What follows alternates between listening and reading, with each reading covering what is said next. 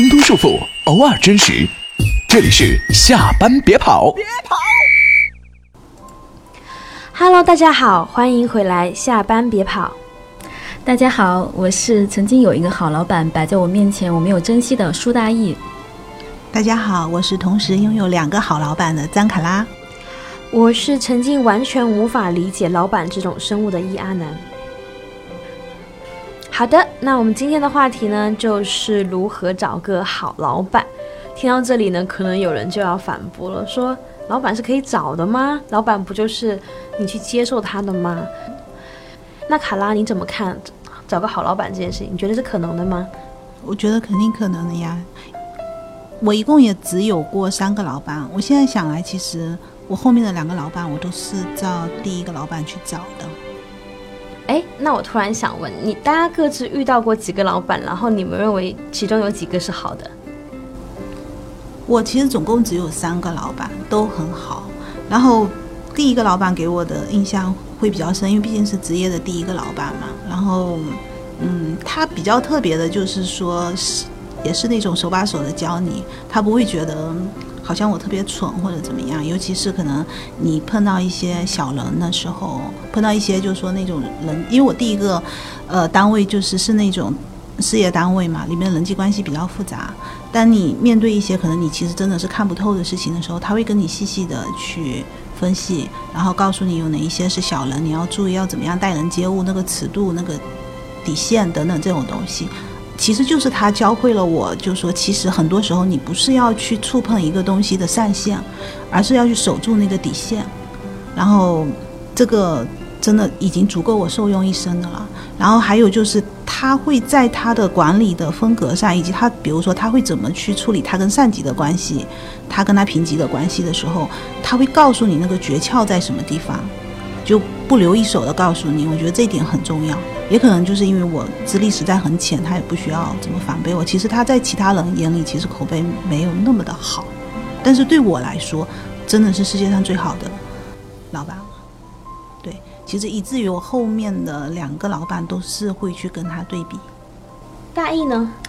嗯，我的第一个老板呀，我觉得我的职场经历真的是有点非典型。首先是我的第一个老板呢，他当时是刚刚研究生毕业。然后呢，我是当当当时刚刚本科毕业，其实我俩都相当于是职场新人。然后他带我，其实他对我是真的是非常非常的好，不管是工作上的关心还是生活里面的关心，就像个大姐姐一样的。但是呢，我那个时候呢，哎，真的是我自己可能是过于自负了。就我觉得说，呃，我经常能够在工作上给他一些惊喜，就是我以为的惊喜。然后呢，我就会觉得说，我获得的。滋润或者说养分，我总觉得说，对我总觉得不够足，所以呢，我可能经常会有一种挑剔。但是我现在回过来看，就是因为我的那个傲气，可能没有认真去观察过他。也许他真的做得很好，所以我觉得对于职场上来说，你遇上了一个老板，就是可能。真的是他能在你的位置上是你的老板，他一定会有很多地方优于你，所以能够先去观察他，学到他好的东西，其实对你的成长来说特别有帮助的。果不其然，我到了第二份工作的时候，我其实是挺受挫折的，就是因为我在职场上很多行为我行我素什么之类的，后来还真的是吃了点小苦头。哎，我也是，我是出，因为我第一和第二任老板都是脾气很好的人。第一任老板就像师傅一样，真的是手把手带，就也没有这么多管理啊、威严啊、领导者权威，因为不太需要，我们都都写写稿子的嘛。所以他让师傅一样手把手教我说导语要怎么写，然后采访提纲要怎么写，怎么去做大纲，然后一篇稿子的结构应该怎么样，甚至能够帮我开到书单，就你要去读什么什么书。我对我来说太爽了，就是一个，就像我的学校一样，就是一个研究所。第二任呢，就是他说他自己是政委，就是他后来会调节我和其他员工的矛盾，然后就是我被产品经理拉黑的那一段，就是所以导致我对职场有点莫名其妙的误解，我就觉得好像是不是别人应该是来关心你，然后就很像一个学生，然后。老老师应该对你很好的感觉，但就殊不知就是学生你是交钱给学校的呀，然后那你去工作是别人给你钱的。后来当然也是吃了蛮多苦，然后嗯，终于就慢慢明白过来说，你就像大一之前说的，人不可能是完美的。不管遇到什么样的人，可能或好或坏，就是还是要去学别人的优点。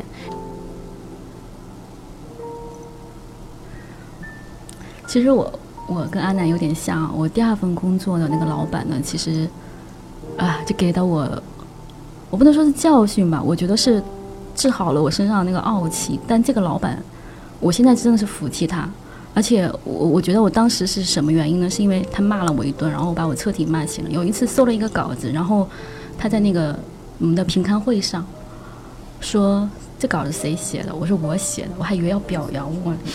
我说我写的，然后我还特别对我语气很坚定的，我说我写的，很傲。然后老板说写的是狗屎，我当时惊呆了，因为我觉得我还算优等生，然后我也没有遭遇过有人劈头盖脸来一顿直接的一个批评，包括家里人好像对我也没有这样过，没有经历过。我当时惊呆了，但是我觉得，嗯。但是我觉得我听进去了，因为他后面跟我仔细的说了是哪里的问题。后来我明白，原来我写稿子真的是一贯的有一个问题，就是从自我出发，我没有想过从读者出发。他给了我一个颠覆性的一个写稿的观念，而且他当时那个观念，我觉得真是有点超前。因为我们现在说从产从用户角度看产品，但是他那个时候我就提出来一个半刊的理念，叫做从读者角度看问题。非常感谢他。自那以后，我每篇稿子心里面都揣着读者。后来。我觉得，每当我在斟酌这个句子该怎么写，这个文章该怎么写，这个定主题怎么定的时候，我都会认真的去想，读者究竟会不会觉得这个有必要写？读者真的觉得这个有用吗？读者也认同你这个观点吗？你的调查是有依据的吗？所以我觉得那个整个的一个过程，那已经是我第二份工作，我才觉得那是我职场的开端。所以我非常感谢他。我觉得。一个好的一个老板或者是领导吧，他对你，他对我至少的意义是说，他让我，他警醒我，让我看到自身性格上的缺陷或者能力上的缺陷，然后我又在这个过程当中，呃，真的是受益了很多。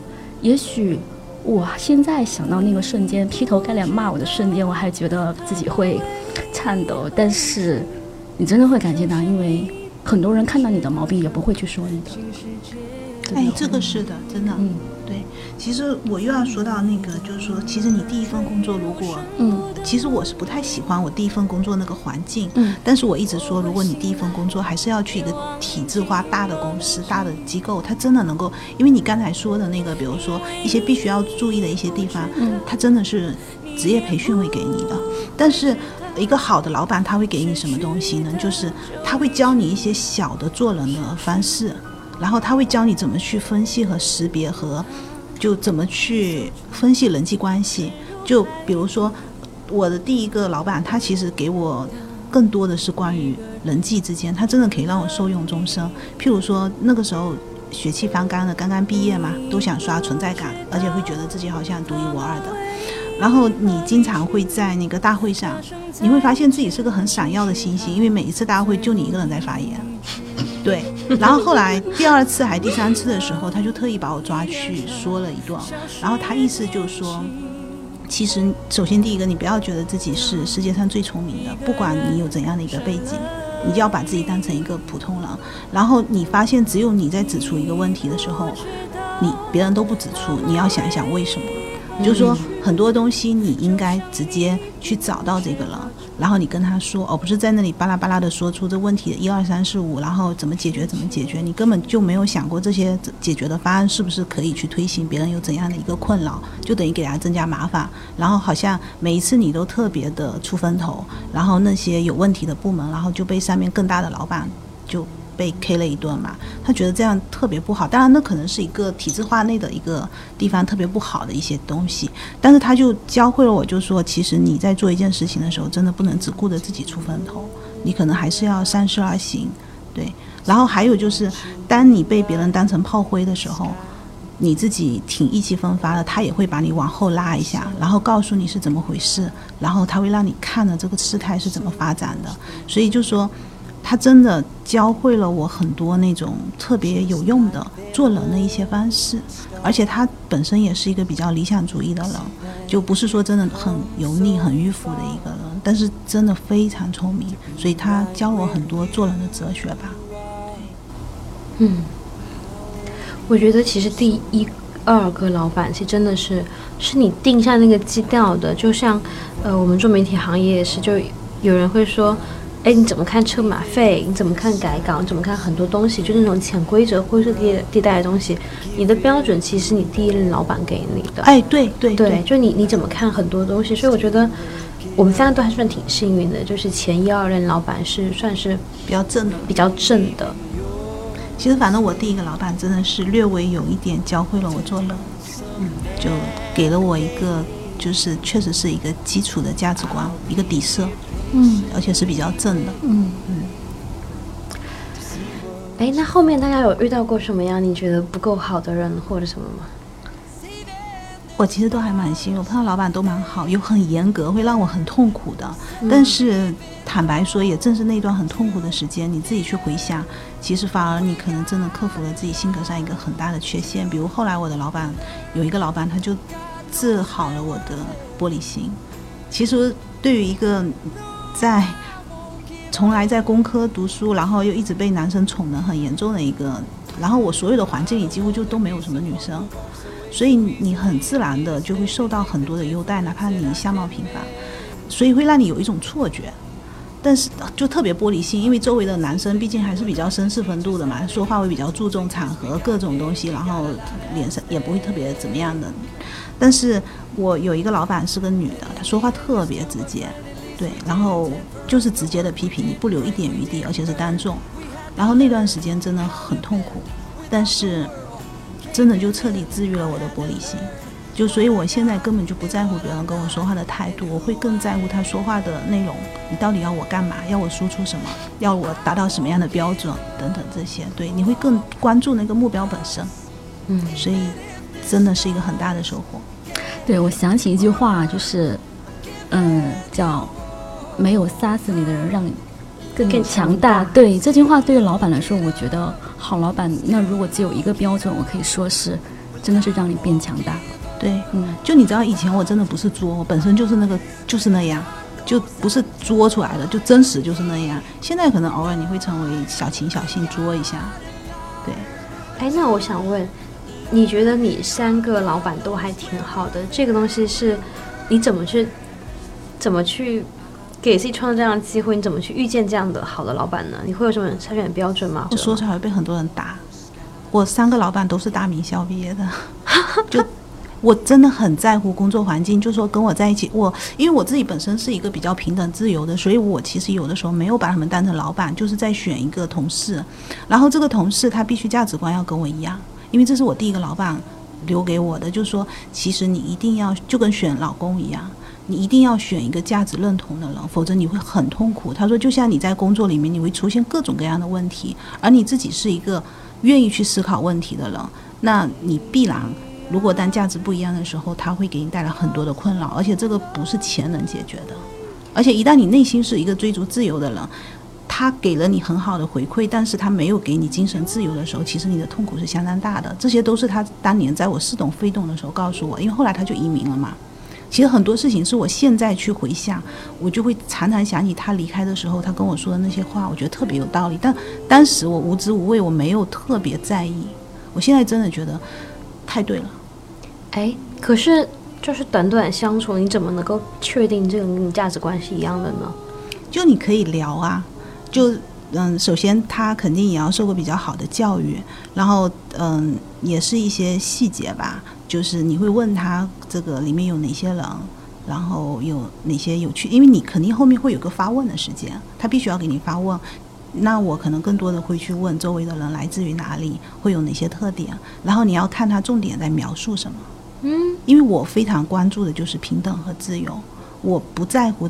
很多乱七八糟的东西，那所以当一个老板，他可能在介绍这个人的时候，他更多的是在讲他的很多特点，他对他的那些彪悍的经验、彪悍的背景，只是一语带过的时候，那我会觉得其实他是一个比较开放的、平等、自由的。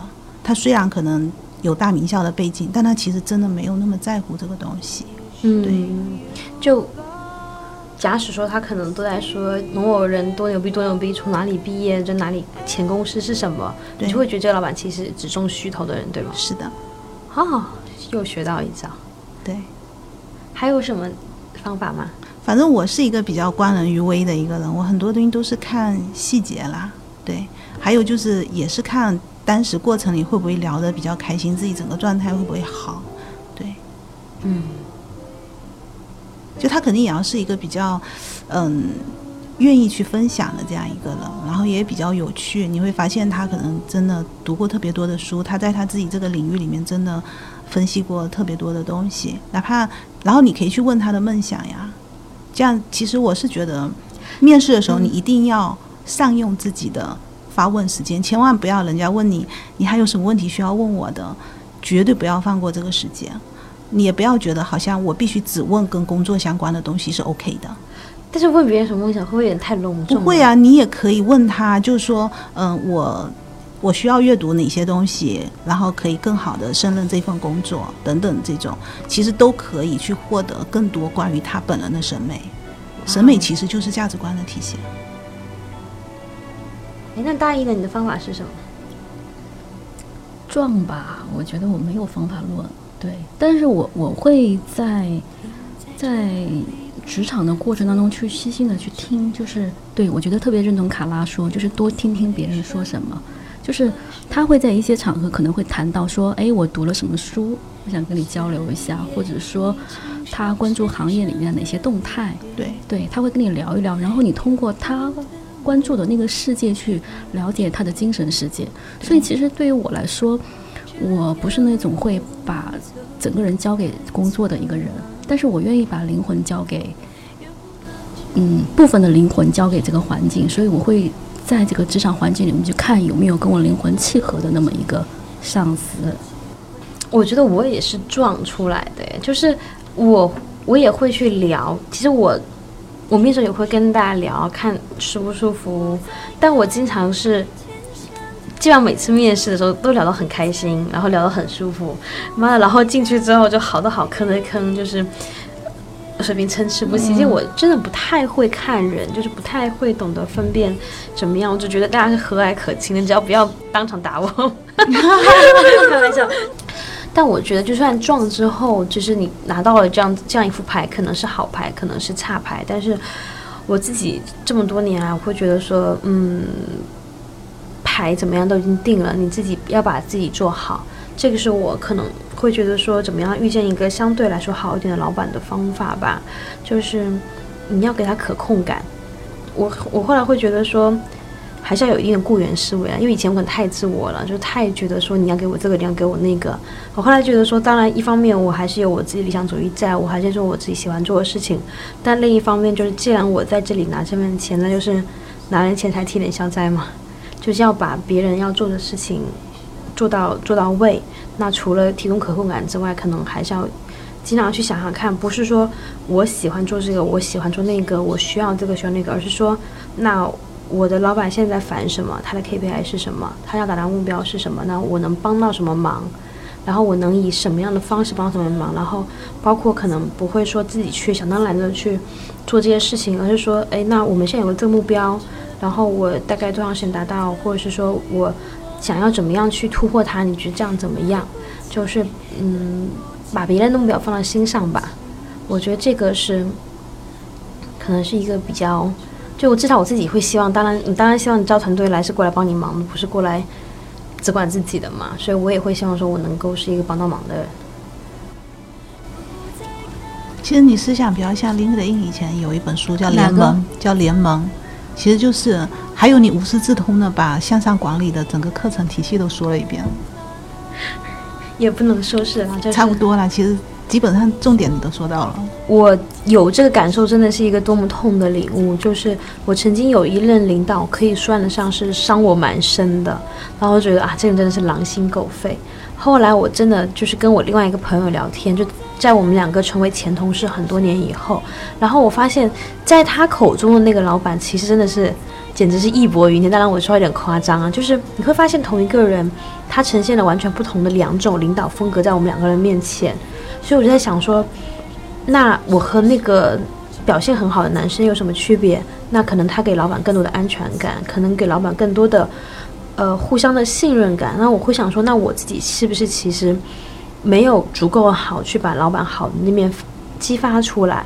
以前我们有一门课叫，就是当你做到一个小组长的时候，你就会有门课。但那门课的名字比较恶心，但其实讲的就是向上管理，因为每一个层级的向上管理的要求是不一样的。这大概就是一个小就初级管理人员的向上管理。对，那个时候我们的课程名字叫做如何喂养。你的上司，我那时候特别讨厌这个题目，我觉得很 low 嘛。但他其实讲的大概就是这样，对，就是讲的共赢，然后你要换位思考，然后你要去缓解他的焦虑，你要去想他为什么焦虑，不仅要结果汇报，还要过程汇报。但是如果你到了一个，比如说到 VP 到高管的层级，可能你就不需要过程你给他那么多的汇报了，你只要让他同步某些信息和数据就够了。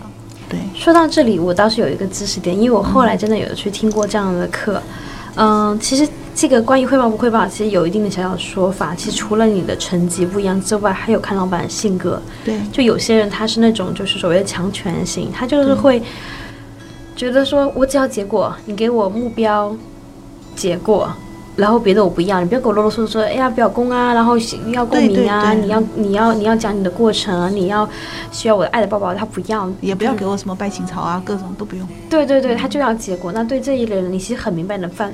能分辨出他就是他可能是关注结果多于一切的，是的，他没有心时间。路径中重要的数据给他就可以。对他可能不是没有这个能力去感受这些细微的，他可能没有这个时间，没这个心情，因为他脑子里纠结。那有些人就是，举个典型例子，可能是成龙大哥。就他要的是，他要的是氛围。就我当时看新闻，觉得特别好玩，就很很典型。他可能发了财，就会带他们成家班一帮人就浩浩荡荡进店里面，然后啪啦啪啦买几十个金表，然后一人发一个，就真的是这种人。就有些他是要氛围，他他要那种就是你们所有人环绕着我，然后我是你们大哥，他要这种感觉。那对于这种这类人来说，可能相对来说你就不仅要说，哎，老板你要的那个三千万帮你搞到了，拜拜。他要的是那种就是我真的能告诉你。结果也告诉你过程，我怎么做，怎么克服了东西，然后甚至他可能会希望你在这个过程中去不断问他意见，说哎这个问题怎么解决？你可以怎么看？我有三个方案，或者是说哎我想要你的帮助。他可能他喜欢这些东西，那这是不同类型。那可能还有人就是游离型，他其实就是说你别来烦我，老子就是过来混日子的，你不要给我添麻烦，你不要越级汇报，你不要这个，你不要那个，然后你帮我把事干好，你不要给我惹麻，就是你不要。让我去给你擦屁股，就你事儿越少越好，你越你越安静，但是同时又又有效率。这种不行，对，他这种是不行的。但是有时候可能你刚好你需要那份工作，或者你觉得那个那个地方是好，那个机会是好，你可能还是得忍一忍，就你还要学会跟这一类人相处，知道你不要跟他共鸣了。就是他可能会跟你说，你看着办就好，但其实他可能跟他可能根本就懒得管这件事情。是对，对我觉得阿南说的这一类游离型，我觉得其实。正好提出来，可以就是帮职场上的小朋友们避避坑。就是假如你遇到这样的一种领导，你可能以为他高深莫测，但是一定要擦亮眼睛哦，他有可能真的是没有心思在工作上。你如果有可能的话，能尽早的找到更好的去向的话，也可以不妨考虑一下。对，我觉得这种人可能是，比如说有时候可能是曾经有思想，后来受挫了，或者是他在这个地方太舒服，他已经呃他依赖这个环境，他不敢走，但是他又想要这边接的就是。他想保住这个位置，他又不想干什么其他事情，就你可能要分清楚这一类人是真的是神秘，还是他根本就只是游离了而已。嗯，对。说到这里哦，我想到一个，就是，嗯，怎么看你的领导是不是，或者你的老板是不是真的是好老板？我觉得有一个我自己的看法啊，也许不一定很对，就是，呃，他愿不愿意给你机会接触到你老板上面的老板？或者是说，愿不愿意让你获悉你老板上面的老板的一些信息，就是他能够帮你打开更广阔的一个视野的话，我觉得，呃，职场我觉得乐于分享。嗯，很多人说，呃，害人之心是不可有，但是防人之心不可无。但是我觉得，其实，在职场上，如果你们是上下关系的话，其实是没有什么可放的，因为你们本来就应该一条心。对，嗯。这是一个好老板最本质的体现呀，嗯，他愿意带着你成长嘛？我觉得这个挺重要的，就是提升你啊。嗯，今天讲好老板嘛，所以我们讲的相对来说比较就是理想化一些，或者说讲的更高标一些。但是，对，就像阿南说，那可能如果一个老板他不让你背锅，然后他不甩锅给你，其实他也是一个挺不错的一个老板，对，客观啊，就 OK 了。而且我我自己可能因为我还是一个做事情不知道这个阶段吧，我还是一个做事情的人，就我会觉得说，只要那个老板是做自己在做事情的，我觉得就不会太差。就是他有一个目标要达到，然后那因为他是冲着做事而不是做人，或者是说去混日子，或者是占坑的那个心态去工作，那他自然而然就会结果导向，就会觉得说欣赏一些能够做事情的人，自然而然就会把一些资源给你。然后我觉得他是不是做事情人，其实和卡拉之前说一样，就是你在面试时时候大概大概也能够聊出来。我觉得就他的关注点是什么啊之类的，包括他怎么称呼其他人。我觉对，对他会经常说我们，不要说我，我特讨厌对那种。我特别在意，就是一个人的遣词造句，他会选用什么样的词。一方面是他是不是有他自己独特的经历和他能用他结合他独特的经历讲出他自己的一套话语逻辑的东西；另外一个就是他善不善于去阐释别人的东西或阐释其他的东西。我觉得这样的人，一方面给我感觉低智力比较高，第二其实真的情商也是很高的。嗯，对，就是会把很很喜欢把很复杂的东西说的特别简单，嗯特别接地气。我比较喜欢这样的老板。嗯，我特别讨厌就是把一个很简单的东西搞得高深莫测，闹得我头晕脑胀的。对，对，而且我说真的，我觉得越不专业的人越说话越晕。是，我经常面试别人说，可能他毕业一年两年，然后或是若干年，但是呢，说话非常的云里雾里，就你能够用人话说的，非不用人话说。而且我我经常觉得，很多时候一个人如果话说不明白，其实是他想不明白，对。其实他没想明白，然后他才会说不明白。嗯，还有，我觉得其实如果你面试的时候不能够很快的识别老板也没关系，毕竟还有试用期啊，对，对吧？然后你后面发现他不好，其实你还是可以重新选择的。还有，我觉得我一直觉得的好老板，他要不那么爱钱。就我我个人啊，如果一个特别爱钱的老板，我总会觉得略微有点 low。因为因为有点 low，因为我觉得一个好的老板，在我看来哦，至少从现在来说，我觉得他是要有情怀的，他是真的要有梦想的，否则，反正肯定是不够好啦。对，但这个是不是要分？要分不同的阶段，反正我现在这个阶段，就我觉得老板要真的要有一点情怀，要有我我觉得君子爱财其实是挺挺挺正常的一个事。没有，他应该是他他有很强的赚钱的能力，就是说，他对钱的态度应该是一个中正的态度，我觉得这是 OK 的。就是嗯怕那种就是对钱的态度有怎么讲？啊，或者我换一个角度来讲，就是说他在钱和道德或者在自己的价值观的时候，他每一次总是选择钱的时候，我不太喜欢这种状态。但我觉得是不是其实也没有这么多，就是钱和价值观的选择，可能也其实会有，要看你你要活下来的时候，比如说创业的初期，或者是你要活着，你生存的压力大于一切的时候，我觉得我允许你特别爱钱。但是你到了一个你比较舒适的状态的时候，就是我后后来说的，就是一个老板他还是要去承担一定的社会责任。嗯，对，但你说老板是真的老板，我们讲老板可能只是领导而已，哦就是 这个可能是差别。就是，但我我我觉得分分阶段啊，分各种各样，分行业啊，分什么的。然后，但我有时候觉得老板太不爱钱也不好。嗯就是如果他已经财务自由了，说是说白了，就是他已经财务自由，然后他过来可能是觉得。现在大家也闲着无聊，过来混混日子或者什么，那种也很要命。哦这种他已经完全没有事业心了。哦，基础都是他非常认真的在做事。对，太不缺钱了，也觉得也就嗯会有是个 bug。那那不能这样，不能是混日子的老板。对。哦，还有一个，我觉得老板在开人的时候特别重要，就你要看他到底是不是一个磨磨蹭蹭、模棱两可的、拖泥带水的人，还是一个比较，就是比较果断、果决的一个人。就他能够迅速的去止损，这样子其实可能会让你更信任他，更愿意追随他。对我特别怕那种倒江湖的、和稀泥的，然后对拖泥带水的。对，但这个其实也是培训体系能够给你的。我我一直觉得，其实我有的时候，我今天在想啊，就是说，其实，在讲好老板的时候，我更多的是讲，就是说，一个严密的体系，如果能够给予你职业培训能够给你的东西，那我就会觉得，可能一个好老板，他应该是在这个之上还要拥有的一些其他的东西。嗯，对，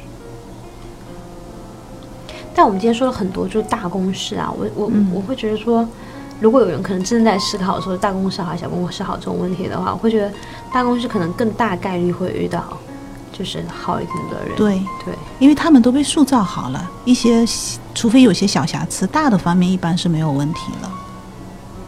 其实很多小公司的呃小领导或者是中层领导，其实不是好和坏，而是没有方法论，而且他没有他没有他不知道自己该干什么，也不知道自己那个标准在什么地方。对，主要是企业没有给他提供一个东西，就是当企业没有喜欢好，我觉得很可怕。他得自己去悟嘛。对，大家不知道怎么样是对，怎么样是错，是该做什么不该做。就是我们就是我们刚刚聊基准线，他们是没有的嘛。是。的，对，就会很很奇怪。那个角角色认角色角色认知是有问题的。对，嗯那公司有一点好，就当公司真的有企业文化之后，他们就知道说，哎，我们是比如特别鼓励创新，或者是说我们觉得说你人品有问题，一切都是多余的。或者是什么什么什么什么，就大家知道说我怎么样做，这个公司是鼓励；怎么样做，这个公司绝对对禁止的，对它就会相对来说有一个范围在那里，不会跑得太偏。对对，他会有界限嘛。对，所以我会觉得，如果刚毕业，你第一年、第二年其实应该要去一个体系化的公司，嗯去接受最初的培训。但是从现在来说，解放自己的精神啊，各种还是去创业公司，我个人觉得会比较好。但是你要有一定的底子之后去，你不容易。对，至少先去大公司实个习，我觉得。对对对，这样子的话，你后面才会走得更坚定一点，不容易迷失。对，哎，那我们今天讲的这个关于怎么找个好老板，其实我自己收获也蛮大的，包括卡拉说的一个大企业的一个职场环境啊，包括阿南说的，就是你怎么去，对，就是积极主动的去向上的去 去服务好，算是吧，就是服务啊怎么做好，对。对，嗯但我其实我得补充一下，我我没有做的很好啦，就是 这条路还有很长，但是我觉得有可能。比起以前不懂事的我，就比起以前总觉得说你要给我这个给我那个，你要教我，同时你还要很 nice，你同时要怎么样的我来说，我稍微有这么一点点雇员思维了。我觉得这是我比起前几年有进步的地方，但远远还不到多好，就还有，要路还很对，长。我觉得，我觉得这是一种进化嘛，就包括我自己，我也承认我在职场上进化了，因为我过去其实是稍微的有一点鄙视，我认为我认为觉得那种太过于积极主动的人是过于专一的一种行为，但现在我看来，其实那是一种成熟的职场态度。我觉得我其实现在其实是很赞赏这种积极的态度，而且我觉得。越是主动的人，应该越是可以得到更多的机会。而且你想想看，假如你认定自己是有才华的人，你何不给自己创造更多的机会呢？哎，但我说到主动啊，我忍不住想说，就是有一点也是我当然是就听课学来的，也分享给大家，就是很多人会默认觉得说你应该懂这个，或你应该懂那个，比如说你应该知道我非常需要加薪了，或你应该知道我有多么的。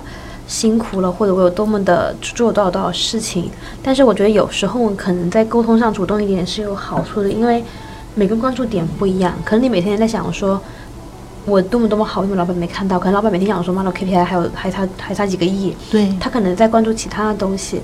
那我觉得有时候适时的主动一点点，就是就是其实是一个沟通啦，就是让大家知道说，哎，你其实在这么思考问题，包括你可能经常去问说，哎，我这么做这件事情，你觉得怎么样？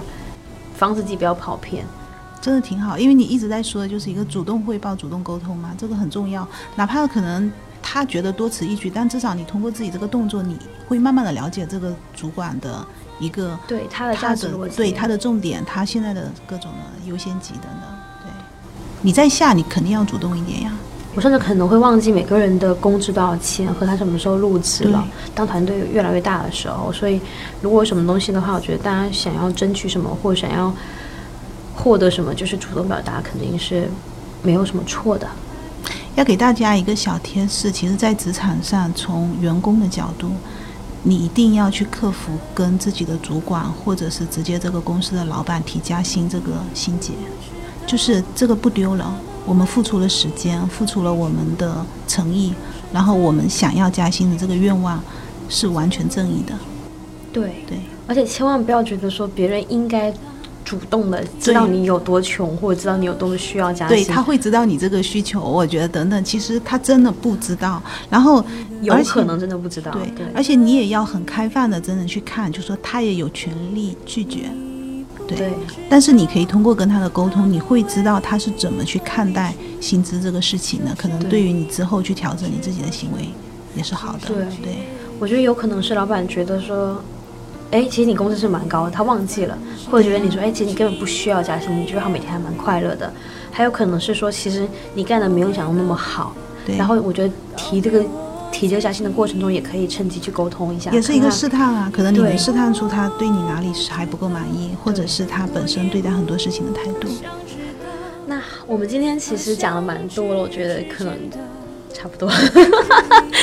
嗯，对啦，我觉得反正就是一个是第一步是像卡拉说的，就是你可能在面试的过程中，或者是各种相处过程中，你要去了解这个人到底是个什么样的人。然后这个我自己今天学到很多。然后另外就是，如果你已经抓住牌的话，那想想看怎么把这个牌打好吧。然后这是我们今天的如何找到好老板的全部内容啦。不知道你对这期节目有什么看法呢？你是满意还是不满意，或者你有什么想跟我们 battle 的？记得可以在我们的评论区底下给我们留言哦。然后同时呢，不管你喜欢不喜欢，请多多转发，你的转发对我们非常非常非常重要。